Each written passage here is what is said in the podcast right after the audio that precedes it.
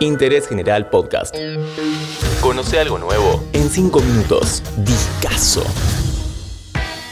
¿Cómo andan? Nos toca el álbum número 3 de The Clash. ¿Sabías que tiene 19 temas y uno de los hitazos casi queda fuera?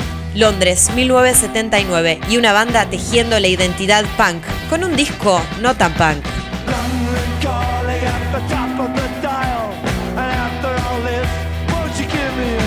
Recorremos London Calling en 5 minutos. Y después del temazo que abre el disco, el primer cover del álbum, Brand New Cadillac. Tema bien rockabilly, originalmente de Vince Taylor. Y mientras suena Jimmy Jazz, te voy adelantando algunos aspectos muy importantes de London Calling. Como te decía, fue el tercer disco de la banda. Después de dos primeros trabajos, The Clash se consagra con esta fusión única que tiene ska, reggae, rockabilly, RB, pop. Y como toda obra rodeada de y dentro de un contexto caótico, hay un productor caótico detrás. Guy Stevens.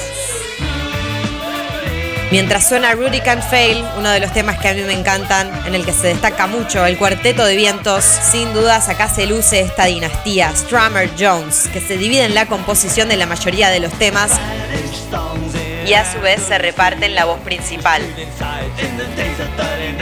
Spanish Bombs, un tema que había inspirado un hecho reciente en España y con mucha referencia a la Guerra Civil Española. Ya que estamos, vamos a lo conceptual. London Calling se refiere a muchos hechos políticos de la época, a la brutalidad de la policía y conflictos raciales. Pero también hablaba acerca de vivir en los barrios bajos de Londres, lo que era llegar a fin de mes sin un peso. Bueno, sin una libra. Perdida en el supermercado, uno de los temas que habla sobre el consumo, el capitalismo. También uno de los que escribe Joe Strummer, pero le dice a Mick Jones, toma, cántalo vos. London Calling fue grabado en un garage londinense y hay una particularidad sobre las sesiones y es que siempre se jugaba un partidito de fútbol antes de grabar. Y este temazo que suena tiene una voz diferente. Es porque es el primero que compone el bajista Paul Simonon y por supuesto le pone su voz. Vamos a hablar de Guy Stevens, el productor de este álbum y sus locuras durante la grabación. La discográfica CBS no quería saber nada con este tipo. Un inglés que venía más de la música RB había producido a Mod the Hopple, a la banda Faces. The Clash insistió, lo queremos a Guy Stevens. Y así se convirtió como en una especie de héroe oculto de este discazo sí tenía unos métodos muy atípicos para incentivar a la banda, como ser tirar cosas durante la grabación, escaleras, cualquier mueble, algún instrumento. Esto lo cuentan muy bien los músicos en un documental que se llama The Last Testament, el cual recomiendo. Ahí los músicos cuentan todo esto de los partidos de fútbol previos a grabar, hasta que no se terminaba el picadito, no se entraba a las sesiones. Este tema me encanta, se llama The Card Cheat poco valorado para mi gusto. El único de London Calling que lleva acreditado cuatro compositores, los cuatro de Clash. Strummer, Jones, Paul Simonon y Topper Headon.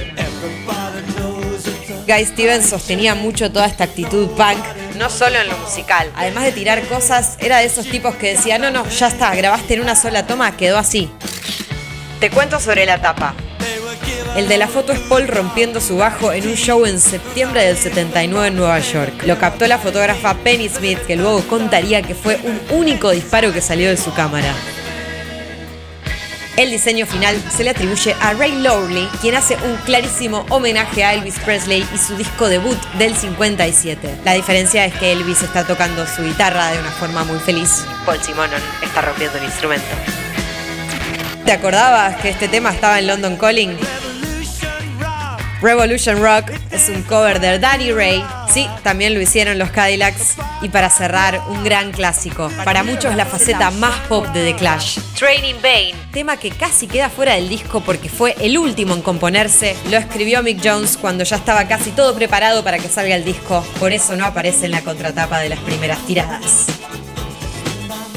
Esto fue London Calling en 5 minutos. Nos vemos en el próximo capítulo de Interés General. Interés General Podcast. Encontrarnos en Spotify, en Instagram y en interésgeneral.com.ar.